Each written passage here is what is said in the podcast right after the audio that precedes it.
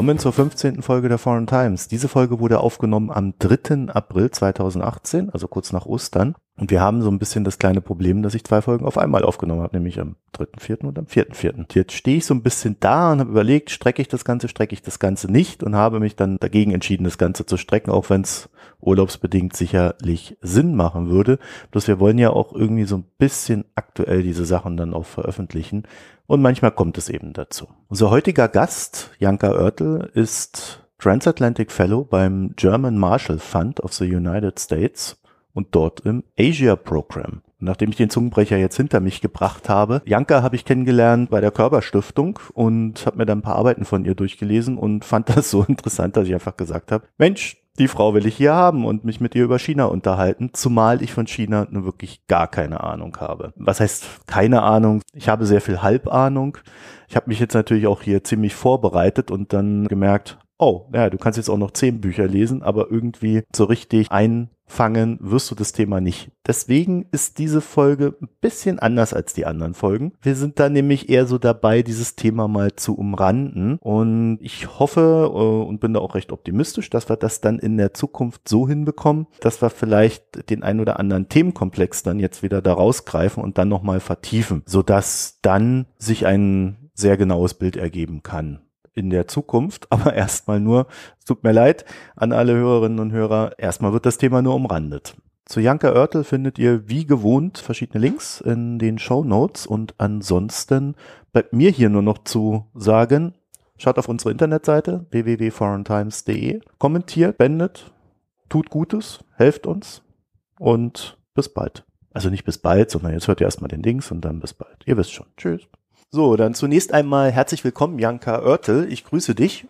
Hallo. Wir wollen uns heute über China unterhalten und bevor wir in die Tiefe gehen, vielleicht kannst du uns kurz einen Hinweis geben, wie das in China so ein bisschen politisch aufgestellt ist. Weil ja so von außen betrachtet sieht man da äh, Präsident Xi und ansonsten ja, sehr viel Untergebene. Ist der Eindruck richtig? Der Eindruck ist in letzter Zeit sehr richtig und das ist das Interessante daran. China hat es uns ein kleines bisschen einfacher gemacht. Noch unter der letzten Administration von Hu Jintao hat man sehr viel Zeit darauf verwenden müssen zu gucken, wer wo in welchem Bereich einflussreich ist und wer wie in welchem Komitee vielleicht das Sagen hat. Xi Jinping dadurch, dass er die Macht sehr stark an sich gerissen hat und sehr stark auf sich zentralisiert hat, macht diese Analyse etwas leichter. Es gibt um ihn herum eine kleine Gruppe von loyalen Vertrauten, die mit ihm gemeinsam die Geschicke des Landes leiten.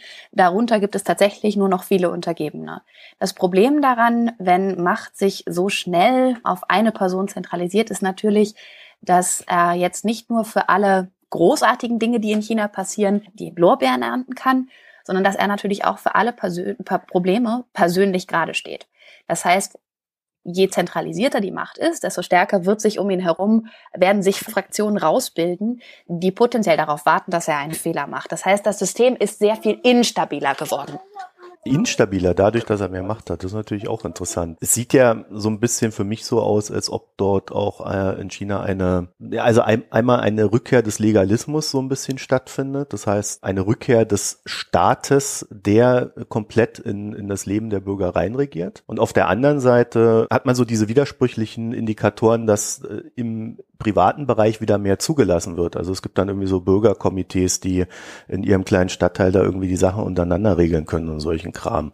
Also passt das irgendwie zusammen, was die da treiben? Ja, was wir gesehen haben in den letzten Jahren, ist, dass ähm, viel ausprobiert wird. Mhm. Ähm, auch in Sachen Demokratie. Man sagt, man hat auf äh, lokaler Ebene Wahlen, die stattfinden, die tatsächlich mehr Menschen, ähm, also sagen wir so, es gibt mehr, mehr Interessenten für Sitze, als es Sitze gibt. Also echte, eine echte Wahlmöglichkeit. Ja. Ähm, aber all das sind, sind Experimente auf relativ kleiner Ebene.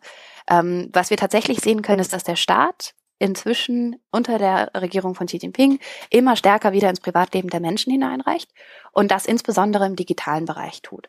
Das heißt, alle die digitalen Freiheiten der Menschen immer, immer stärker beschränkt werden. Und das ist etwas, was eine Entwicklung ist, die sehr rasant vonstatten gegangen ist und die so auch nicht absehbar war. Wieso war die nicht absehbar? Also für mich wäre das jetzt so der Klassiker dessen, was in China getan wird, ehrlich gesagt. Das stimmt, aber man hat natürlich tatsächlich, und das ist, wenn man sich so ein bisschen die, die große Titelstory des äh, Economist vor wenigen Wochen war, How the West Got China Wrong. Mhm. Ähm, und das ist tatsächlich ein bisschen die, die Überlegung unter den China-Experten weltweit ist, wir waren schon davon ausgegangen, dass die Entwicklung der Zeit unter Hu Jintao sich fortschreiben wird, dass es eine gewisse Form der Öffnung geben wird, dass es eine ganz kleinschrittige Liberalisierung geben wird. Es gab immer die Pessimisten, die gesagt haben, nein, es wird auf keinen Fall passieren und China bleibt ein autoritärer Staat. Aber letzten Endes hatten wir alle unsere wirtschaftspolitischen und auch politischen Hoffnungen, gesellschaftspolitischen Hoffnungen ein bisschen darauf gesetzt.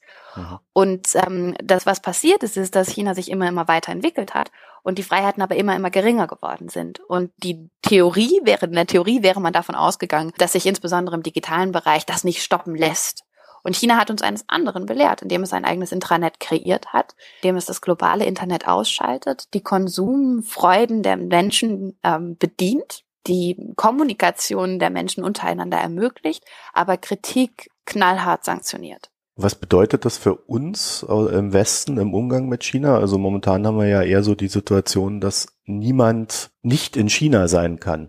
Das heißt also, wir müssen äh, dieses System, was ja äh, quasi anti-westlich ist oder nicht so ist wie der Westen, dann auch noch befördern, oder? Niemand nicht in China sein kann, ist, glaube ich, eine ganz, ganz gute Formulierung. Ähm, wenn man über diese Seidenstraßeninitiative zum Beispiel spricht, ähm, gibt es viele Unternehmen, die sagen, naja, es ist ähm, too big not to participate, ähm, sagen wir es mal so. Trotzdem ist es so, dass viele Unternehmen, die jetzt in China tätig sind, sagen, das war vielleicht 2017 das beste Jahr für Business in China, aber die Stimmung war noch nie so schlecht.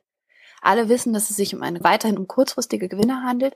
Langfristig sieht die Situation ganz anders aus. Langfristig ist es im chinesischen Interesse oder im Interesse der chinesischen, ähm, des chinesischen Staates, der kommunistischen Partei, westliche Unternehmen aus dem Markt zu verdrängen die eigenen Unternehmen stark zu positionieren, um weniger abhängig zu sein, auch von globalem Handel und globalen Parametern und damit tatsächlich letzten Endes die, die ähm, den westlichen Unternehmen den, den, die Zugangsmöglichkeiten zu China zu verwehren. Und das zeigt sich auch hier, insbesondere im digitalen Bereich, wo man solche Akteure wie Facebook, Google, Twitter einfach vor der Tür lässt und sie aussperrt und eigenen Anbietern ermöglicht, diesen Markt zu erobern.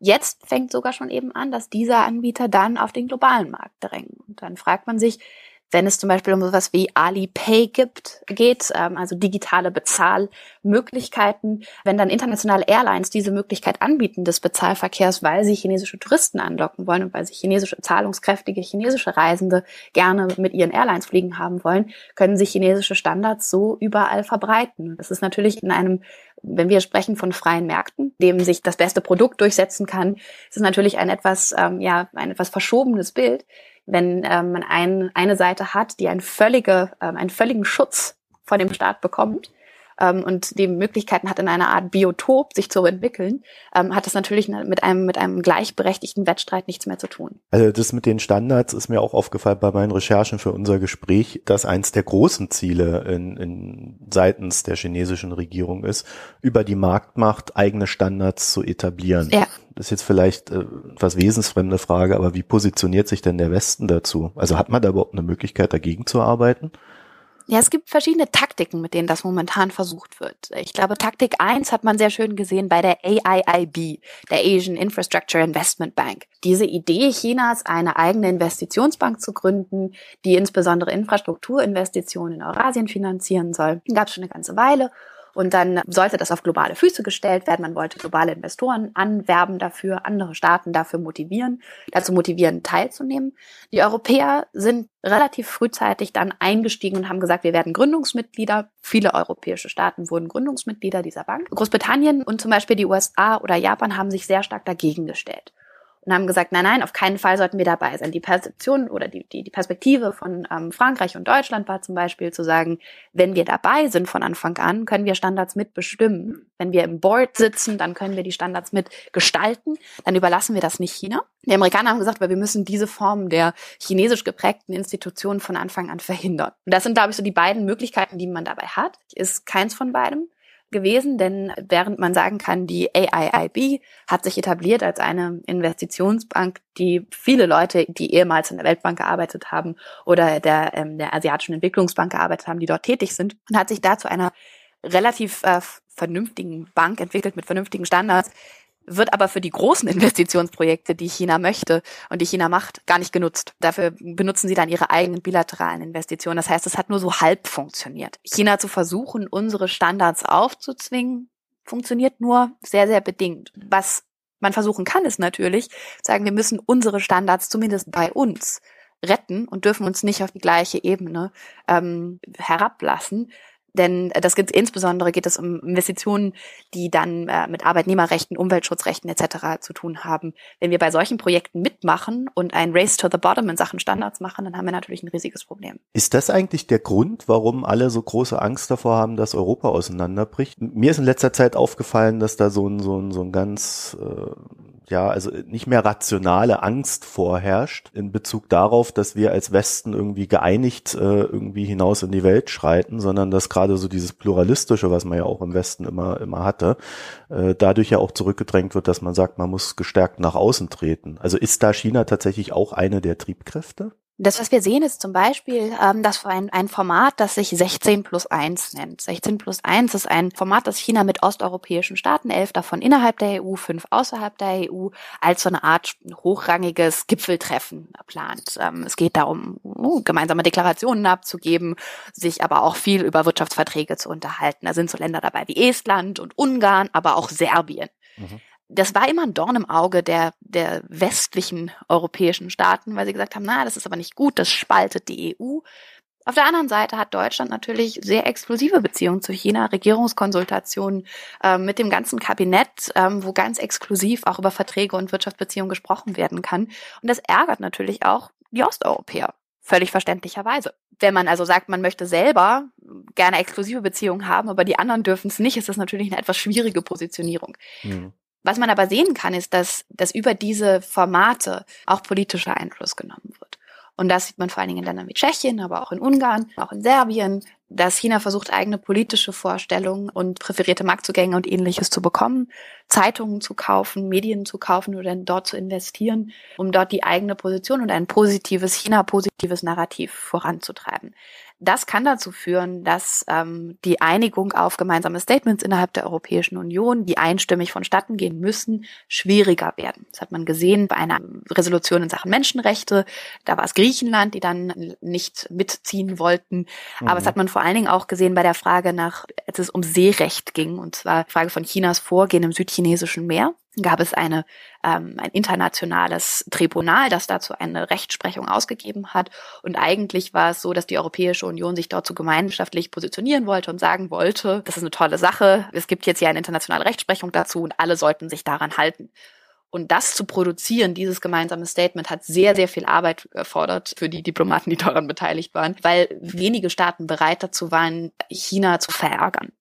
Und äh, das ist natürlich etwas, dass das, wenn es innerhalb der Europäischen Union zu Spaltungsprozessen deswegen kommt, klar, dann kann das natürlich zu Schwierigkeiten führen. Letzten Endes finde ich, aber sollte man auch ehrlicherweise sagen, bei Fragen, die im Kern ganz wichtig sind für die Europäische Union, hat es bislang keine Probleme gegeben in Sachen Einigkeit und China hat bisher nicht als spaltender Faktor wirken können. Insbesondere deswegen, weil die europäischen Staaten insbesondere innerhalb der EU wissen, da kann China mit so vielen Investitionen äh, wie nur möglich kommen. So groß wie die EU als finanzieller Player werden sie nicht werden. Okay. Da ist immer noch ein großes Gefälle zwischen dem, was Europa in Ungarn investiert und was China in Ungarn investiert. Und insbesondere muss man natürlich so ein bisschen dekonstruieren, dass das, was China tut, ist eben nicht klassische Investitionen, also Greenfield Investments, zu sagen, hier wird tatsächlich Geld in die Hand genommen, um etwas Neues zu schaffen, sondern es sind entweder Aufkäufe von bestehenden Institutionen oder es sind Kredite. Und es sind Kredite zu Chinas Konditionen. Und das ist natürlich tatsächlich etwas, wo man merken kann, das sieht am Anfang dann gut aus und es gibt wenig Konditionalitäten, aber die, es gibt Staaten, die sich entlang der Seidenstraße verschuldet haben und deren Verschuldungslevel ist wesentlich höher geworden, dadurch, dass es mit China, mit China zusammengearbeitet hat. Dazu laufen noch Studien, der Prozess ist noch, ähm, in, in, ist noch im Beginn, aber man kann jetzt schon acht Staaten identifizieren, die sich sehr, sehr viel stärker verschuldet haben und in diese Falle, in diese Schuldenfalle getappt sind und dann eben auch politischem Einfluss von China ja offener gegenüberstehen. Wenn man nicht mehr zahlen kann, ja. muss man im Zweifelsfall andere Dinge tun. Ja, jetzt hast du die Seidenstraße selber schon zweimal erwähnt. Das ist das große Wirtschaftsprojekt Chinas, dem es seine Handelsrouten gegen Europa sichern möchte. Wie können wir uns das vorstellen? Also die, ähm, die Chinesen gehen her zu den Ländern und sagen, pass auf, wir brauchen hier ein paar Eisenbahnlinien, da brauchen wir eine Straße und sonst was. Hier habt ihr Geld, du hast jetzt schon gesagt, in Form von Krediten, macht mal. Also die Seidenstraße ist so ein bisschen alles und gar nichts. Das muss man auch ganz klar dazu sagen. Man kann sich die Seidenstraßeninitiative am plastischsten vorstellen auf dem eurasischen Kontinent. Da versteht man, dass es eine Infrastrukturinvestitionslücke gibt, die ist in Milliardenhöhe, wo tatsächlich Eisenbahnen, Straßen, Häfen, Binnenhäfen gebaut werden müssten, um eine vernünftige Anbindung und wirtschaftliche Integration zu ermöglichen. Das ist aber nur ein ganz kleiner Teil dieser Seidenstraßeninitiative, denn die ist ganz viel mehr. Sie ist der, die Landroute über Eurasien, sie ist aber auch die Seeroute durch den Indischen Ozean bis nach Europa. Sie geht aber bis nach Lateinamerika. Es gibt Seidenstraßenprojekte in Brasilien, es gibt Seidenstraßenprojekte in der Arktis im Prinzip. Es gibt die Seidenstraße in Afrika, im Prinzip ist alles, was unter Belt and Road fällt. Also Belt and Road ist der, der englische Begriff für Idailu für den chinesischen Version von dieser ein, ein uh, One Belt, One Road. Eine, mhm. äh, eine, ein, ein, ein Gürtel und eine Straße, was wir frei mit Seitenstraßeninitiative übersetzen. Das ist aber kein, es ist kein wirkliches Konzept, sondern es ist so eine Art Schlag- und Sammelbegriff, Schlagwort und Sammelbegriff für alles das, was China gerade an Außenaktivität, an Außenwirtschaftsaktivität tut, insbesondere in Eurasien und aber auch im maritimen Bereich im Indischen Ozean, ähm, ist damit aber nicht nur eine wirtschaftliche, sondern eben auch ganz klare politische Agenda verbunden, stärkere Einflussnahme auf die Region und Machtprojektion und Interessensprojektion angeht. Das, was China dort wirtschaftspolitisch insbesondere in Eurasien tut, ist auch die, ja, die, das Outsourcen von eigenen Überkapazitäten. Deswegen ist es eben auch nicht so, dass China Unternehmen, ich sage immer China, aber man muss natürlich ganz klar sagen, hier ist es äh, die chinesische Regierung, die ganz gesteuert und ganz gezielt handelt. Das China so als Sammelbegriff zu benutzen, dass das jeder einzelne chinesische Bürger ist, ist in dem Fall auch nicht ganz richtig. Also die chinesische Regierung hat ganz gezielt sich Projekte ausgesucht, in denen sie insbesondere auch eigene Unternehmen dann befähigen kann, tätig zu werden. Das mhm. heißt, man stellt den Kredit, man bringt die Arbeitnehmer, man baut die Straße und man zieht die Gewinne ab. Da bleibt dann in dem Land, in dem investiert wird, relativ wenig übrig. Und das sind aber sehr unterschiedliche Projekte und deswegen kann man das auch nicht so one size fits all mäßig sagen. Es gibt Projekte, die sind ökonomisch vernünftig, die erzielen vernünftige Resultate und die sind sogar für das Empfängerland in Anführungszeichen sinnvoll und profitabel. Es gibt aber viele Projekte, die sind genau das alles nicht. Und deswegen ist das bei der Seidenstraßeninitiative, weil das so ein riesiger Sack von Dingen ist und eine riesige, riesige Anzahl von Möglichkeiten ist, auch so problematisch, weil man tatsächlich nicht sagen kann, sie ist gut oder schlecht sondern es gibt gute Projekte innerhalb der Initiative, die vernünftig sind und vernünftig funktionieren.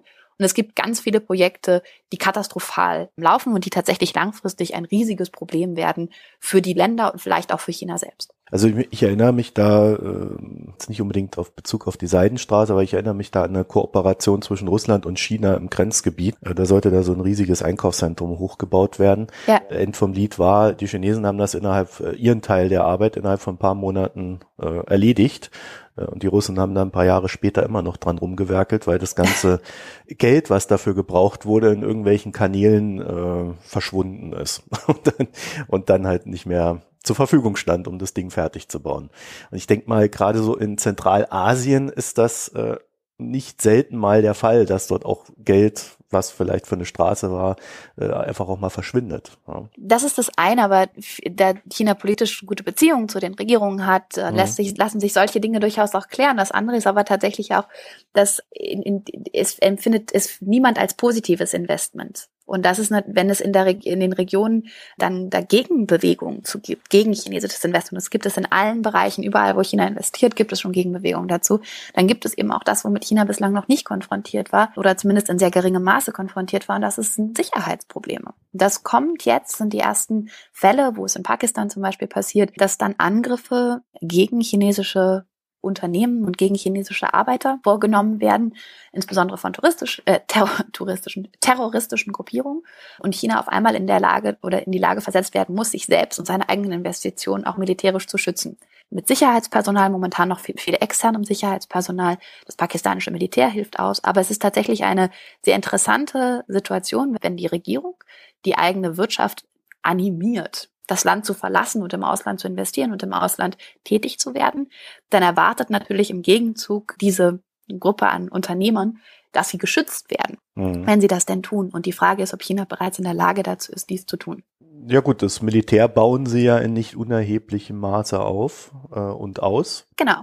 Aber natürlich ist es so, dass man ganz spezielle Fähigkeiten haben muss, um sowas wie Extraction Operations durchzuführen. Wenn man evakuieren muss, wenn man eine große Anzahl von Menschen aus einem Gebiet evakuieren muss, weil das auf einmal instabil und unsicher geworden ist. Libyen war so ein Fall. Das sind Dinge, die die westliche Militär schon seit langem geübt haben. Da fängt China gerade erst an. Im Nahen Osten zum Beispiel sind große Investitionen, aber auch Investitionen in Afghanistan oder in Pakistan, die in politisch instabilem Gebiet vonstatten gehen, brauchen eine ganz andere Form der Absicherung und da sind sie noch gar nicht in der Lage dazu, dies überhaupt vonstatten zu bringen. Es wird momentan viel mit privaten Anbietern versucht, aber sozusagen als Staat selbst ist das noch eine ganz schwierige Sache. Wobei China in diesen Regionen ja tatsächlich auch immer wieder als Friedensvermittler auftritt. Äh, natürlich dann auch wieder im Eigeninteresse, da den Handel aufzubauen. Ja, aber bislang ja auch mit sehr niedrigem Profil, sagen wir es mal so. Also es gab vereinzelte Initiativen ja sogar in, äh, im, im Nahostfriedensprozess äh, eine sehr interessante, ein kurzes Aufkeimen von chinesischem Interesse, diesen Konflikt beizulegen oder zumindest diplomatisch äh, zu helfen. Und es ist sehr schnell klar geworden, dass es eine ziemlich komplizierte Situation ist und dass man vielleicht die Finger davon lassen möchte. Bislang auch in Afghanistan, wo das wirtschaftliche Interesse Chinas riesig ist, gibt es relativ geringes Interesse daran, sich wirklich substanziell sicherheitspolitisch zu engagieren und tatsächlich zur Stabilisierung des Landes beizutragen. Auch wenn man den Bereich wenn man in Afrika schaut, China ist der größte Truppensteller der, unter den permanenten Mitgliedern des Sicherheitsrates in Friedenssicherungsoperationen, äh, Friedenssicherungsoperationen, also Peacekeeping Operations. Man müsste denken, naja, das ist ja super, das ist ein fantastischer Beitrag für globale Stabilität. Letztlich ist es aber so, dass das, was, was dort passiert im Einsatz, ähm, noch nicht dem entspricht, dass man sagen könnte, dass man tatsächlich ähm, ja wirklich zur Sicherheit vor Ort beiträgt. Das sind noch sehr abgeschlossene, in sich abgeschlossene Operationen, die kaum interagieren mit internationalen Kontingenten, die noch nicht den Standard erreicht haben, den man bräuchte, um wirklich Sicherheit zu schaffen. Kann kommen. China hat weitere Soldaten auch Standby-Soldaten zur Verfügung gestellt könnte sich damit tatsächlich langfristig zum größten Truppensteller ähm, äh, ja, herausbilden. Aber ob das tatsächlich zu einer Verbesserung der Operationen führt, ist eine Frage. Man hat jetzt schon gemerkt, dass je stärker das Engagement ist, auch der Einfluss auf die Mandatsformulierung stattfindet und dass Dinge wie Menschenrechte dann einen etwas geringeren Stellenwert bekommen als die schiere Sicherheitslage. Hm. Jetzt lebt die Analyse von China ja zumindest in der öffentlichen Wahrnehmung ja sehr viel von äh, dieser Fantasie, die die schiere Größe so spendet. Ja, also äh, quasi die, die Zukunft Chinas ist großartig, allein schon, weil die ökonomische Größe enorm groß sein wird in Relation zu uns. Äh, überschätzen wir das? Weil es klingt jetzt so ein bisschen, wenn ich dich so höre, dann, ja, oder vielleicht brauchen die noch 30 Jahre und dann ist es so groß. Ich glaube, es ist ein bisschen die Frage, es ist sektoral. Hm. Ähm, Im ganzen Bereich Tech, Big Data, Artificial Intelligence ist China gleichwertig, wenn nicht gar überlegen schon in einigen Bereichen. Äh, sie haben die Datenmenge, die im Westen wir nicht haben momentan, weil wir aufgrund ähm, ja, Datenschutz und ähm, Privatsphärenschutz rechtlicher Grundlagen das nicht können. Ich glaube, ein wunderschöner Fall, der das sehr stark darstellt, ist der ähm, wunderschön etwas zynisch gesagt, aber ist der Tesla-Fall in den USA. Autonomes Fahren und es wird jemand, es wird jemand getötet in einer demokratischen Gesellschaft. Ist das ein Problem? Weil das ein Kollateralschaden ist, den man vielleicht nicht willens und bereit ist, in Kauf zu nehmen für eine technologische Entwicklung. Diese Fälle sind in China natürlich völlig unproblematisch. Es gibt weite Teststrecken für autonomes Fahren, die viel, viel unproblematischer auf diese Technologien zugehen können. Zusätzlich eben die Datensammlung, wie eine Datenkrake, die der Staat momentan ist und von seinen Bürgern alle, alle Daten einsammelt, ist natürlich eine hervorragende Basis für alles, was man auf Artificial Intelligence aufbauen kann. Also dieser Bereich ist etwas, wo man sagen kann, da ist China sehr, sehr, sehr, sehr weit voran. Trotzdem bleibt es, ähm, das ist, darf man bei all dem, bei all dem ja, Staunen, dass man bei der Geschwindigkeit der Entwicklung und bei der Größe des Landes und, und bei der ähm, Entschlossenheit, mit der von, von der das, die Entwicklung vonstatten geht, nicht vergessen darf, ist, dass es letztlich instabil bleibt, weil es nicht auf einem breiten gesellschaftlichen Konsens aufbaut, wie die Entwicklung momentan vonstatten geht und ähm, es nicht die Absicherung gibt, darüber rückzufragen, ob das, was in der Regierung passiert, tatsächlich auch das ist, was die Bevölkerung möchte. Und ich denke, insbesondere die Fragen Umweltsicherheit, ähm, also Umweltschutz und die Food Security Frage, also dass man das, was man auf den Teller bekommt, auch wirklich essen kann und es nicht vergiftet ist.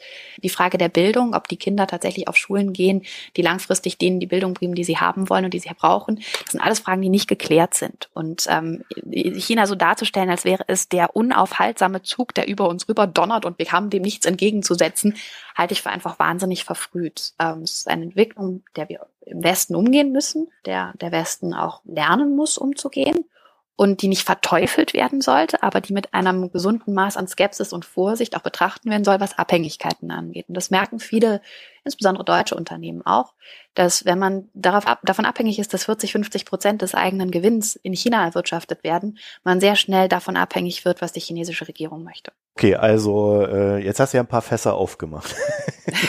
Ungefähr Antwort. so 20 bis 30. mit, mit der Antwort. Ja. Äh, fangen, wir, fangen wir mal fangen wir mal vielleicht beim bei den Big Data Geschichten an. Also äh, da hast du natürlich recht, das ist ja äh, allein, durch die schiere Masse äh, haben die momentan einen großen Vorsprung. Jetzt äh, habe ich interessanterweise gerade am Wochenende gelesen, dass diese schiere Masse gleichzeitig aber auch eine große Verführung ist, allein auf äh, Daten sich zu entwickeln. Das heißt gar nicht so sehr daran zu arbeiten, die Algorithmen ähm, in einer mhm. selbstlernend und ähm, ja vielleicht auch unabhängig von Daten äh, zu entwickeln. Also dass sie quasi gar nicht die Daten brauchen, um gute Arbeit zu leisten, die Algorithmen. Das wäre da, das ist äh, da vielleicht so ein kleiner Einwand, der noch zu fahren wäre. Aber äh, momentan ist es einfach so, ich glaube, sie können durch die schiere Masse momentan so ein, das ein oder andere Unternehmen aus dem Markt kegeln im Westen. Ne? Also die entwickeln genau. das ja auch für ihre Gesellschaft weiter. Vielleicht als kleine Anekdote am Rande. Ja. Einer, war auf einer Veranstaltung und da fragte die Moderatorin, äh, die anwesende Sprecherin, wenn ich jetzt ein ein Münchner Unternehmer bin im Sachen künstliche Intelligenz und ich möchte so richtig erfolgreich werden. Mhm. Was sind denn die drei Zutaten, die ich aus China brauche? Und die äh, nette und sympathische Sprecherin drehte sich nur um und sagte, You won't succeed You will just have to move to China. You don't have the data. Und das war ein sehr, sehr prägnanter Satz zu sagen, es wird nicht funktionieren, ihr habt die Daten einfach nicht, ihr könnt gar nicht erfolgreich sein. Das ist auch das Selbstbewusstsein, mit dem China in diesem Segment arbeitet und operiert. Und Konzerne wie Alibaba sind Weltkonzerne, ähm, die technologisch Entwicklungen voranschreien, die in keinster Weise dem besten nachstehen. Das muss man schon ganz klar sagen. Ob die Frage, dass es nicht an den Algorithmen, sondern an, den, an den Daten liegt, das kann ich nicht beurteilen. Ich bin sozusagen technisch nicht versiert genug, um beurteilen zu können, was dann letzten Endes erfolgreicher sein kann. Aber man kann, glaube ich, sehr, sehr deutlich sehen, dass das, was, ähm, was momentan an Entwicklung möglich ist, insbesondere auf Basis einer guten Datenlage ähm, funktioniert. Und die ist in China eben einfach sehr, sehr viel besser. Wenn man sich dann aber anschaut, was die Konsequenzen daraus sind, ist das natürlich so, dass das Ministerium für öffentliche Sicherheit dann alle äh, Daten speichert und nicht nur weiß, was man vielleicht für Lebensmittel bestellt oder was man für Bücher einkauft, sondern auch weiß, dass man gerade mit seinem Nachbarn gechattet hat. Und das ist natürlich etwas, wo man im Westen sich die Nackenhaare aufstellen und man ein bisschen Gänsehaut bekommt und diese Form der totalen Überwachung. Es gibt aber tatsächlich, wenn man sich mit ähm, Chinesen in, in meiner Generation unterhält, nicht so viel Sorge darüber. Das ist tatsächlich gar nicht so, so nach dem Motto, ich habe gar nichts zu, ich habe nichts zu verbergen, sollen sie doch die Daten sammeln, ist doch prima. Also da ist gar nicht so diese, diese Befürchtung, dass das ein riesiges Problem sein könnte. Unsere Datenschutzbefürchtungen sind gar nicht so ausgeprägt. Das muss ich ganz ehrlich sagen. Das habe ich bisher zumindest noch nicht ähm, in meinen persönlichen Gesprächen nicht viel mitbekommen. Es gibt einzelne natürlich, klar, aber so im Großen und Ganzen ist es einfach nur die, die unglaublichen Möglichkeiten, die sich durch die technologische Entwicklung bieten, werden genutzt und werden so, ja, werden umarmt in, in, in ganzer Art und Weise. Wenn der chinesische Staat jetzt sagt, okay, wir machen jetzt dieses äh, Social Scoring System. Vielleicht sollte man dazu noch mal ein Wort sagen, was das ist richtig. Also ja, dass genau. die, ähm, die Idee ist, dass wir, dass äh, der chinesische Staat eine auf Algorithmen basierende und auf Datensammlung basierende Bewertung der eigenen Bevölkerung vornimmt und jeder kann sein eigenes so ein bisschen wie die Schufa, die wir ja in Deutschland kennen, die einem sagt, ob man Kredit bekommen darf oder nicht und das einfach ausgebaut auf alle anderen Aktivitäten und dann kann gesagt werden, sie dürfen keine Zugtickets buchen, keine Flugtickets buchen, weil sie sich schlecht benommen haben. Und da können solche Dinge reinspielen, wie haben sie ihre Eltern im Altenheim besucht oder haben sie an irgendwelchen politischen Versammlungen teilgenommen. Das geht sehr weit, das ganze Spektrum. Und ich glaube, wenn man das, wenn man die, die ganzen, das ganze Ausmaß des Ganzen, die Macht des Staates zu bewerten, welches Verhalten der Bürger wünschenswert und nicht wünschenswert ist, in all seinen Ausprägungen, das ist natürlich etwas, wo wir im, ja, wo wir im Westen tatsächlich zu Recht Bauchschmerzen bekommen. Wenn das Ganze gekoppelt ist, dann auch noch ein elektronisches Identifizierungssystem, ähnlich wie das, was es in Estland gibt, also die Möglichkeiten, alles über diese EID, über eine einzelne Identifikation, alle Transaktionen vollführen zu können, bei uns dann wählen zu können zum Beispiel, dann sind die Möglichkeiten der Manipulation natürlich fast unbegrenzt. Für den Staat selbst. Also Huxley und Orwell zusammengepackt. Ja, und gruselig in der Kombination und dann auch nochmal mit zehn potenziert. Ja. Aber die Bürger an sich sagen dann erstmal, ja, das ist doch eine, eine ganz gute Idee. Also es ist natürlich immer relativ schwierig, eine Aussage über die Bürger in China mhm. zu machen. Denn das sind erstens wahnsinnig viele, zweitens ist es unglaublich schwierig, Umfragen zu machen in einem Staat, in dem alles überwacht wird und in dem man keine Möglichkeiten mehr hat, unabhängig an Daten zu kommen. Ich glaube, es gibt das, das ein schönes Beispiel ist Pew, Pew Research, die sehr unabhängig Meinungsumfragen in, in der ganzen Welt führen. Sie jetzt im letzten Jahr das erste Mal keine Umfragen mehr in China durchführen durften. Die Möglichkeiten tatsächlich zu wissen, was der Chinese so denkt, ist relativ gering. Das heißt, ich basiere das, was ich jetzt sage, auf Gesprächen, die ich persönlich mit äh, Freunden, Bekannten, guten ähm, äh, beruflichen Kontakten in China geführt habe. Und da muss ich tatsächlich sagen, ist das, was mir selbst Bauchschmerzen bereiten würde, etwas geringer ausgeprägt. Etwas geringere Angst davor, dass mit den Daten etwas passiert, etwas, was einem nicht gefallen könnte. Interessanterweise auch tatsächlich die ja, die Wahrnehmung zu sagen, das ist eigentlich besser, wenn die Staaten, wenn die Daten beim Staat gespeichert werden, als wenn sie in, in der Hand von einem Haufen privater Unternehmen sind. Das ist doch auch nicht sicher. Ja, das würden wir wahrscheinlich zustimmen nach der facebook Genau, das, genau. Das ist natürlich, und das muss man natürlich dann sagen, wenn man dann sagt, mir, uns ist es, haben, wir haben vielleicht kein Problem damit, dass unsere Daten beim Einwohnermeldeamt gespeichert sind, weil wir unserem Staat vertrauen und weil wir sagen, es ist in Ordnung, denn die unsere Daten haben. Dass ein, ein Chinese prinzipiell auch lieber sagt, ich möchte, dass meine Daten beim Ministerium für öffentliche Sicherheit gespeichert sind, als bei Alibaba, ist vielleicht noch verständlich, dass uns das aber hier im Westen ein bisschen ja, Unbehagen bereitet, weil wir sagen, das Ministerium für öffentliche Sicherheit, oh mein Gott, äh, in China, oh mein Gott.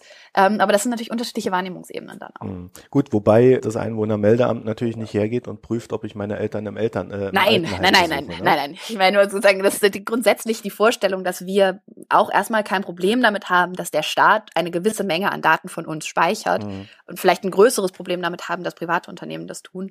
ist ja etwas, was uns jetzt nicht ganz fremd ist. Ja, aber Sie meinen es ernst, ne? Also Sie wollen dieses Social Scoring System ja, ja, ja. aufbauen und äh, es, es wird also es wird schlichtweg kommen. Ja, yeah, es kommt schon. Es ist schon dabei. Also es gibt schon die ersten, die dann ihre, äh, ihre Ratings bekommen. Es ist auch klar, dass alle westlichen Bürger, die tatsächlich in China sind, auch diesem System unterfallen werden auf eine gewisse Art und Weise. Das heißt zum Beispiel, wenn eine Büroleiterin oder ein Büroleiter einer politischen Stiftung oder eines Verbandes in China tätig ist, wird auch er oder sie ein so ein Rating bekommen und danach wird sich bemessen, was er für eine Wohnung mieten kann und ähnliches. Oder ob er nochmal ein Visum bekommt. Eieiei. Ja, da wird's ja interessant. Ne? Also es gibt ja eine Region in China, äh, in der dann auch die Uiguren leben, in der das äh, nicht nur per Social Scoring ausgetestet wird, sondern äh, mit Überwachungskameras, mit ähm, Straßensperren und so weiter und so fort. Also so richtig krass, weil man da Angst hat, dass sie zu Terroristen werden. Also ja. ich glaube, die Dystopie, die da drin steckt, die ist eigentlich schon da. Ne? Also da brauchen wir uns nichts vormachen. Ja, und ich glaube, auch, auch da muss man wieder eben sehr nuanciert schauen. Die chinesische Regierung hat Angst vor Terroranschlägen. Und das ist eine berechtigte Angst, die alle Regierungen weltweit haben. Natürlich ist ein Terroranschlag von der Größe 9-11 oder, oder Paris etwas, was demokratische Gesellschaften überstehen können. Macht sie im Zweifelsfall sogar stärker, es schweißt sie enger zusammen. Eventuell muss eine Regierung darüber gehen und eine nächste wird gewählt, aber es lässt sie nicht zerbrechen. Die Angst berechtigterweise der chinesischen Regierung ist, dass bei einem Anschlag einer solchen Größe, wenn er gewisse Konsequenzen hat, dass die Legitimität der kommunistischen Partei in Frage stellen kann. Damit ist das natürlich noch bedrohlicher, als es äh, im Westen äh, wahrgenommen wird. Deswegen ist es erstmal wichtig anzuerkennen, dass die chinesische Regierung eine berechtigte Angst davor hat die Konsequenzen, die daraus gezogen werden, insbesondere in Xinjiang, in der Region, in der die Uiguren leben, steht auf einem völlig anderen Blatt. Aber je offener die Grenzen nach außen sind und je mehr nach außen gehandelt wird, desto offener sind die Grenzen natürlich auch nach innen.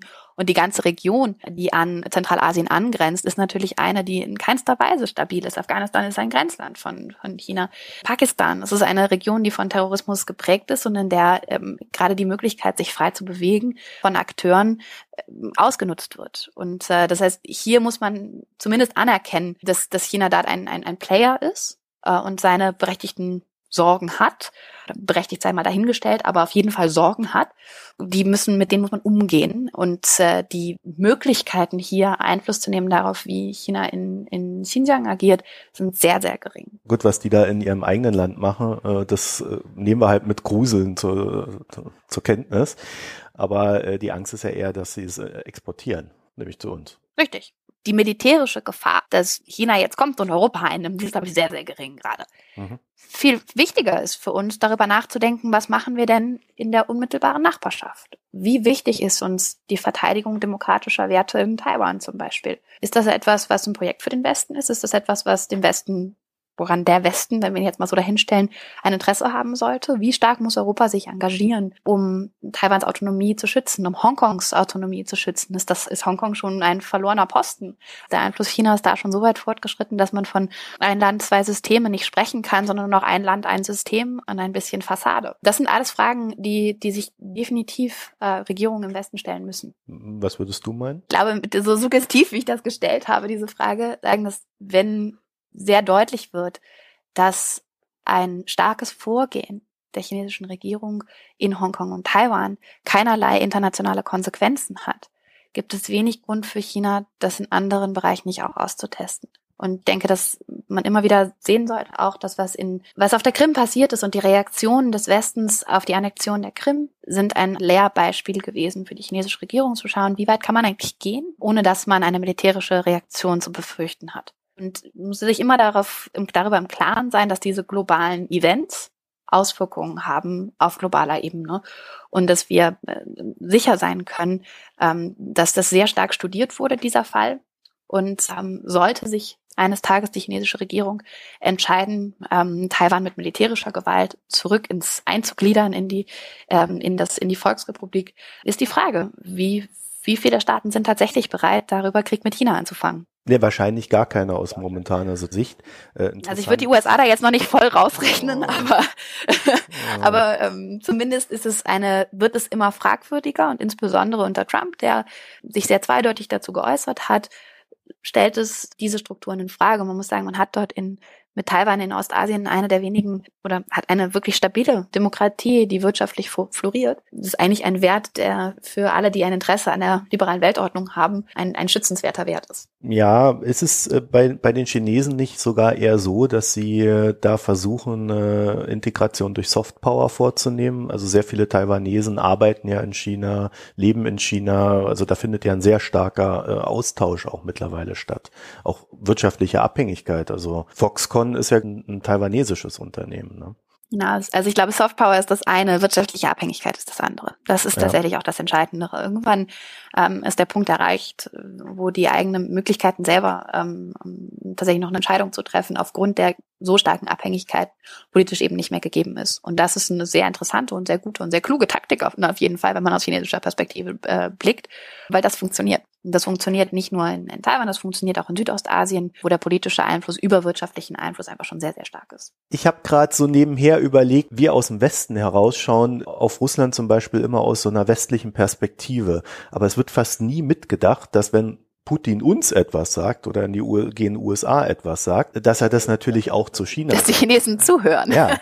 Und, Zumindest äh, zuhören. Ja, und diese, diese Warnung, die er da in seinem Wahlkampf ausgestoßen hat mit diesen Hyperschallraketen da, äh, mir ist dann irgendwann äh, über den Weg gelaufen, dass einer der größten Produz oder einer der größten Entwickler ja. in diesem Bereich äh, zum Beispiel China genau. ist. Hypersonics, das ist tatsächlich die, das ist eine der führenden Technologien, wo China in, in den Segmenten in der militärischen Entwicklung eine Marktführerschaft erreicht, in den großen Weiten weiten Bereichen eben noch nicht, aber sich einzelne spezielle Projekte herausgepickt, in denen sie besonders führend sind und Hypersonic Light gehört dazu. Das chinesisch-russische Verhältnis ist ja unglaublich spannend momentan zu betrachten, weil es eines ist, dass sich, dass sich über die Jahrzehnte immer wieder gewandelt hat. Jetzt eines ist, das von beiden Seiten als große Freundschaft gepriesen wird.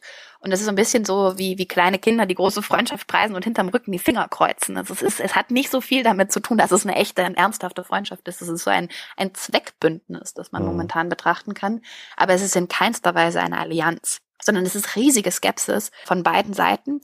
Für die Chinesen ist, äh, ist die russische, ist, ist Russland momentan sowas wie ja Yesterday's Hero. Sie waren mal groß und wichtig und irgendwie sind sie es nicht mehr so richtig. Es ist kein, ja, kein, kein Reflexionspunkt mehr, wo man sagen muss, das ist, das ist ein wichtiger Partner für uns auf dem Weg in die Zukunft, ähm, sondern das ist ein Partner für jetzt und den lassen wir im Zweifelsfall wie eine heiße Kartoffel fallen, wenn es uns beliebt. Und das ist den Russen nicht ferngeblieben, dass das genau das Verhalten ist, mit dem auch chinesische Unternehmer in Russland vorgehen. Und das sorgt für eine große Wut auf russischer Seite.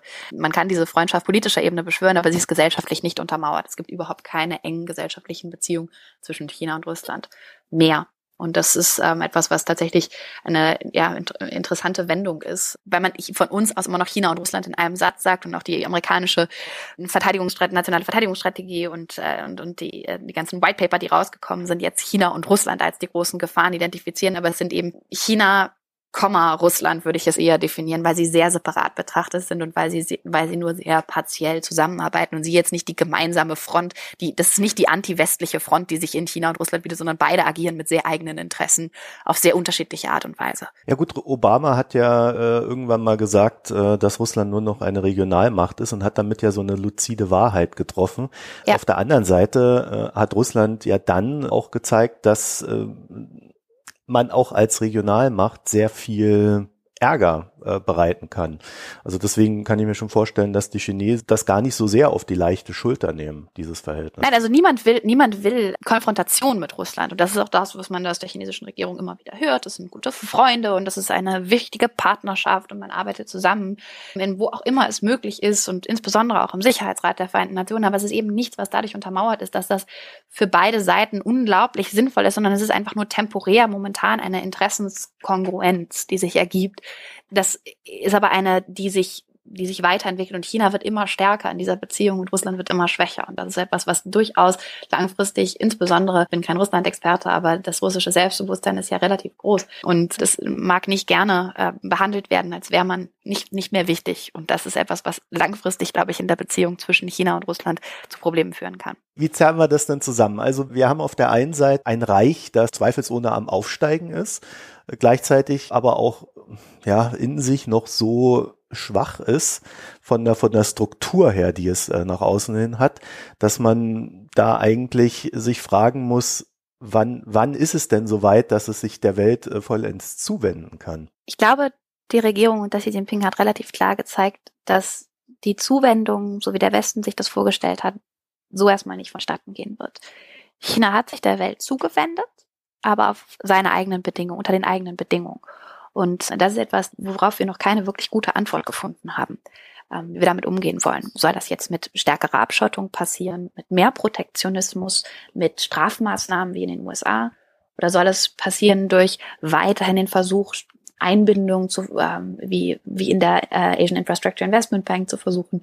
Hier ist, glaube ich, gefragt ein großes Maß an Kooperation zwischen den Staaten, die sich liberaler Demokratie verschrieben haben. Das macht natürlich den, der Trump-Faktor momentan, macht das alles nicht leichter, denn eigentlich würde man sagen, es ist ein Moment für transatlantische Kooperation, den Austausch darüber, den nuancierten Umgang mit dem Partner und der Herausforderung China. Ich glaube, dass alle Formen der Verteufelung dessen, was China dort tut, in legitimen wirtschaftlichem Eigeninteresse zu handeln, ist jetzt nichts, was kapitalistische Staaten zunächst mal nicht verstehen, sondern das ist etwas, was einfach sehr logisch ist.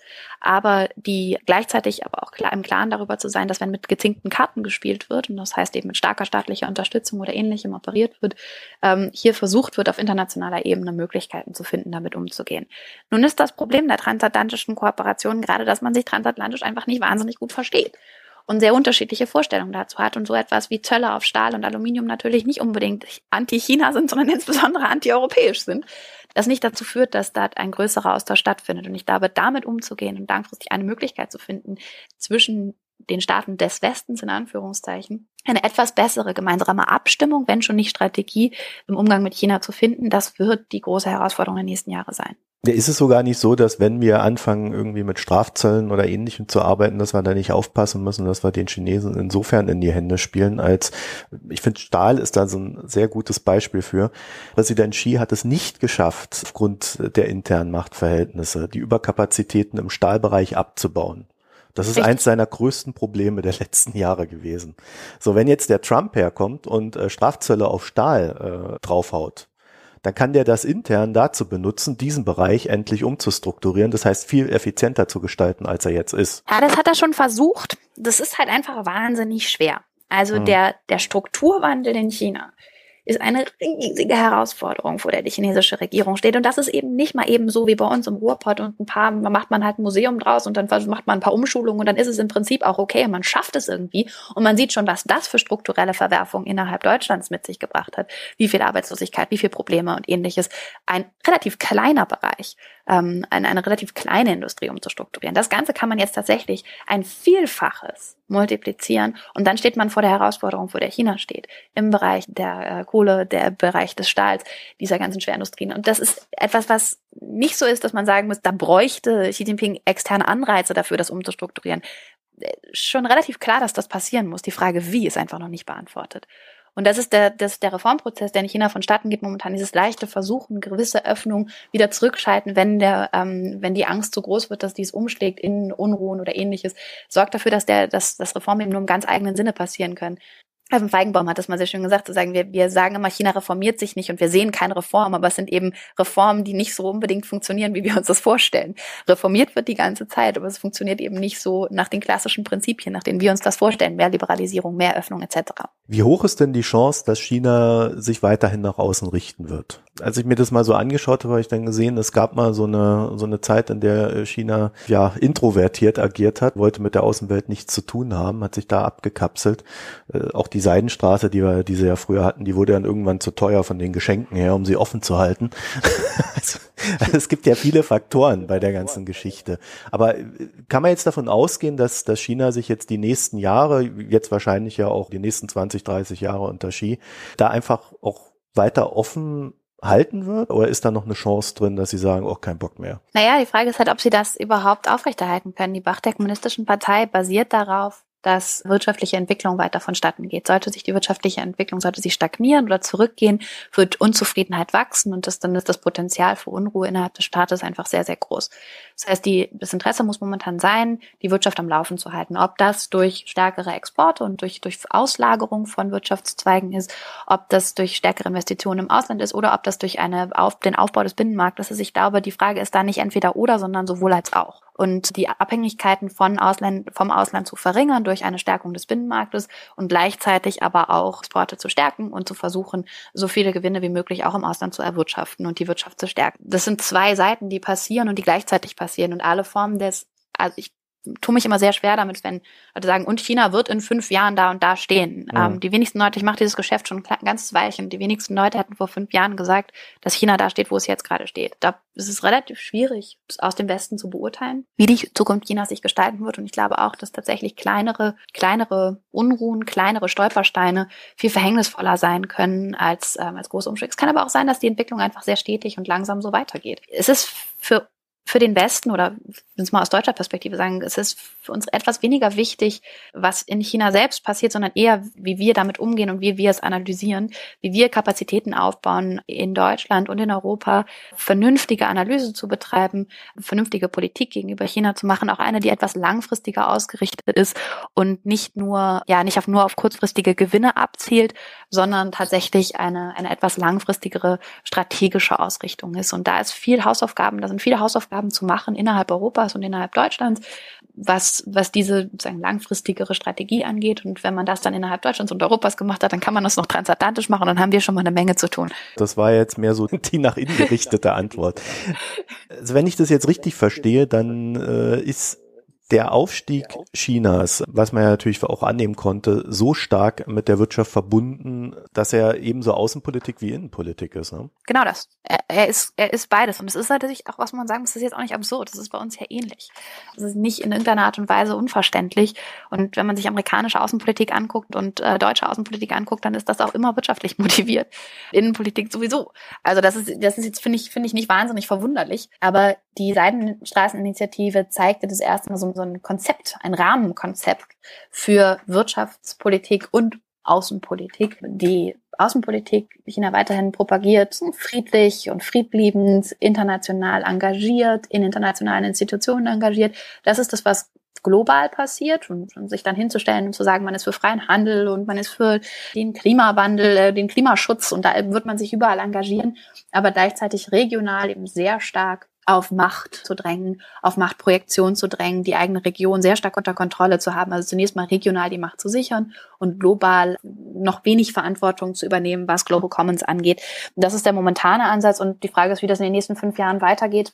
Ehrlich gesagt, wenn ich die wenn man das jetzt so fortschreiben würde, würde man sagen, dann ist die ganze Süd, das ganze südchinesische Meer Einflusssphäre Chinas. Dort wird dann tatsächlich keine, wird dann kein internationales Recht mehr gelten, äh, sondern chinesisches Recht gelten. Dann muss man davon ausgehen, dass sich eventuell ja der Handel etwas verschieben wird. Frage bleibt, ob sich die Unternehmen daran, ob sich die Unternehmen weiterhin dann äh, abhängig machen werden vom Transport durchs südchinesische Meer, durch die Straße von Malakka oder ob man vielleicht andere Wege wählt, weil man meint, das ist dann günstiger. All diese Fragen sind so ein bisschen Szenarien, ein bisschen äh, ja Kaffeesatzleserei halte ich für schwierig, das jetzt momentan so in, in, in irgendeiner Weise zu beantworten. Ich glaube, da kann man mhm. tatsächlich eher die richtigen Fragen stellen momentan und sagen, wollen wir A oder wollen wir B? Und wenn wir A wollen, müssen wir vielleicht C tun. Also dass man tatsächlich sich eher etwas mehr in Szenarien und in Konsequenzen Gedanken macht. Also was mich noch interessieren würde, ist gerade so aus, aus dieser westlichen Position heraus. Also unser größtes Problem scheint ja momentan zu sein, also aus der Abhängigkeit von China kommen wir ja faktisch nicht mehr raus, zumindest nicht aus der wirtschaftlichen. Also das heißt, zumindest diese, nicht so schnell, nee. Ja, also diese, diese Verbandelung wird bleiben. Aber wie könnten wir denn sicherstellen, dass die Technologie, die wir erfinden und die wir ähm, in die Massenproduktion dann auch reinbringen, äh, dass die bei uns bleibt? Das ist tatsächlich eine wahnsinnig relevante Frage momentan, insbesondere weil die USA gerade eine große, ähm, ja, die 301 Investigation, das heißt das, das ist das, was der US-Handelsvertreter gerade als, ja, als Initiative startet, um zu untersuchen, welche Formen der, des Schutzes in, intellektuellen Eigentums müssen vonstatten gehen und welche Möglichkeiten hat man, China sonst zu Strafzahlungen zu zwingen oder China zu zwingen, äh, das nicht zu tun. Momentan ist die Investition in China ja immer nur dann möglich, wenn man in solche Joint Ventures eingeht. Dann ist die Wahrscheinlichkeit, dass Technologietransfer stattfindet, beziehungsweise das Technologietransfer im Zweifelsfall auch schon in das, in das Joint Venture mit reingeschrieben. Aber ähm, auch die Möglichkeit des Diebstahls ist irre groß. Zusätzlich ist es nach dem neuen, nach neuer chinesischer Gesetzgebung so, dass die Daten, die in China generiert werden, auch in China verbleiben müssen, dass man sie gar nicht mehr rausziehen kann. Das ist für westliche Unternehmen auch problematisch. Und die Sicherheit von Datenleitungen durch den Abbau von, von äh, VPN-Kanälen ähm, ist eben auch noch, ist auch noch da. Das heißt, derzeit liegen da alle Trumpfkarten bei China, was den Abzug von intellektuellem und geistigem Eigentum angeht und wenig Trumpfkarten auf Seiten der westlichen Unternehmen. Wie das letzten Endes, welche Möglichkeiten es gibt, hier mit Druck, Strafe, Entzug etc. über die WTO Möglichkeiten der ja, Retaliation, welche Möglichkeiten man dazu hat. Das ist halt alles gerade unglaublich schwierig. Muss mal abwarten, wie sich das jetzt in Sachen dieser 301 Investigation in den USA entwickelt, welche Konsequenzen sich daraus ergeben und wie China darauf reagiert. Das ist so ein erster Testcase, wo man das mal versuchen kann. Das sind jetzt irgendwie keine guten Nachrichten. Das ist das Problem, dass man momentan irgendwie so selten schöne Nachrichten hat, wenn es um China geht und dass man auch sagen muss, dass ähm, ich sozusagen aus meiner persönlichen Perspektive, ich war immer sehr optimistisch, was China anging und habe immer gedacht, oh, es ist langsam und in kleinen Schritten, aber letzten Endes ein großes Herz für, für chinesische Bevölkerung, für auch die, die, die, die Smartness, mit der man in einigen Dingen vorangeht und habe immer gedacht, ah, das, das langfristig, das wird schon irgendwie gehen. Und ich muss ganz ehrlich gestehen, in den letzten fünf Jahren nicht vom Gegenteil überzeugt worden. Ich habe das Gefühl, es geht in die ganz falsche Richtung und es ist bleibt nicht mehr viel Optimismus nach. Ich nenne mich jetzt immer Pessimist in Ausbildung. Äh, ich glaube, das ist das, was ich, was ich gerade ja, versuche, man versucht nuanciert zu bleiben, aber letzten Endes gibt es wenig Positivbeispiele, in denen man sehen kann, dass dass es ein kooperatives und insgesamt ja freundliches Verhalten gibt, ein nicht nur auf Eigeninteresse basierendes ähm, Vorangehen in internationalen Beziehungen. Tja, ich würde das mal fast so als Schlusswort hier nehmen. Äh, es gibt es, ich hätte jetzt noch unglaublich viele Fragen, aber äh, ich habe so das Gefühl, wir sollten da vielleicht dann eher so nochmal uns zusammenfinden und einzelne Themenaspekte abarbeiten, weil sonst sonst wird das Ganze auch zu ja, sonst wird das zu kompliziert. Genau. Ja, also also gut, äh, da du ja jetzt kein schönes Schlusswort hast. ich, ich, ich muss sagen, ich bin jetzt nicht so tief drin wie du, aber nach dem, was ich jetzt so äh, die letzten äh, zwei, drei Wochen konsumiert habe, muss ich sagen, äh, mir fehlt da auch so ein bisschen die positive Fantasie, auch weil man doch sehr stark merkt, dass die Chinesen, gerade weil sie unter diesem politischen Druck stehen, wirtschaftlich erfolgreich sein zu müssen, dass sie zu wenig Kompromissen bereit sind. Also dass sie quasi die Macht, die sie haben, dann auch entsprechend ausspielen. Ja, das wäre mein Schlusswort zu der Sache.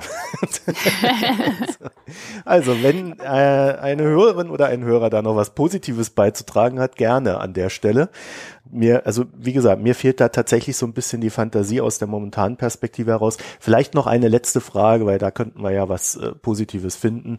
Was, was, glaubst du, wie militärisch aggressiv China sein wird? Also bisher sind sie ja eher. Na, insbesondere dabei soll ich jetzt was Positives finden. Ja, naja, also bisher sind sie ja militärisch gesehen, so also global betrachtet ja eher unauffällig gewesen. Also jetzt jetzt nicht der aggressivste Staat auf der Erde gewesen, oder? Richtig. Die Frage ist aber auch, ob sie jemals schon mal in ihrer Geschichte wirtschaftlich so stark international verwoben waren. Und das ist natürlich auch so, dass mit Interessen sich die militärische, ja, die, die militärische Positionierung verändert. Man sieht es im südchinesischen Meer, dass das Vorgehen, was dort in einer sehr geschickten Kombination aus Küstenwache und dann immer mal wieder auch ähm, chinesischer Marine, was dort an Fähigkeiten aufgebaut wird, was dort trainiert wird, was dort getestet wird, schnell dazu führt, dass man zumindest eine Abschottung ermöglicht eine Verteidigungsposition erreicht, die China militärisch stabilisiert. Der Bau von Flugzeugträgern ist aber jetzt definitiv nicht das, was man sagen würde, das ist das defensivste äh, Werkzeug im Werkzeugkasten, was man sich vorstellen kann, sondern es ist durchaus ein Mittel der Machtprojektion. Flugzeugträger dümpeln normalerweise nicht direkt vor der Küste herum, sondern sind in den, in den Meeren unterwegs und sind in der Lage dazu, Macht auch weit außerhalb der eigenen Grenzen zu projizieren keine der Entwicklungen, der militärischen Entwicklung innerhalb Chinas ist jetzt so, dass ich sagen würde, oh ja, dort baut sich die unglaublichste, tollste humanitäre Einsatzarmee auf, die überall auf der Welt Frieden schaffen wird, sondern es ist tatsächlich eine ganz normale militärische Modernisierung, die vonstatten geht, auch der Nuklearstreitkräfte, insbesondere aber auch eine, ähm, ein Aufbau einer modernen Kampftruppe. Das heißt, dass man viel mehr, viel stärker auf Technologie, IT setzt und viel, viel weniger auf die klassischen Fußsoldaten, die man zur Landesverteidigung braucht. Ich glaube auch nicht, dass China in den nächsten Jahren eine, eine großen kriegerischen Footprint in der Welt hinterlassen wird. Aber ähm, ich hatte vorhin kurz darauf angespielt in Sachen Friedenssicherungseinsätze der Vereinten Nationen. Ich, für mich ist das der Litmus-Test. Hier wird sich zeigen, wie sehr China bereit ist, sich zu integrieren in solche internationalen Strukturen, wie viel Verantwortung es letzten Endes bereit ist, auch zu übernehmen, insbesondere dann, auch wenn es chinesische Leben von chinesischen Soldaten kostet, was das für Rückwirkungen hat auf die Position der kommunistischen Partei. Ja, Janka Oertel, ich danke für das Gespräch. Vielen Dank. Tschüss.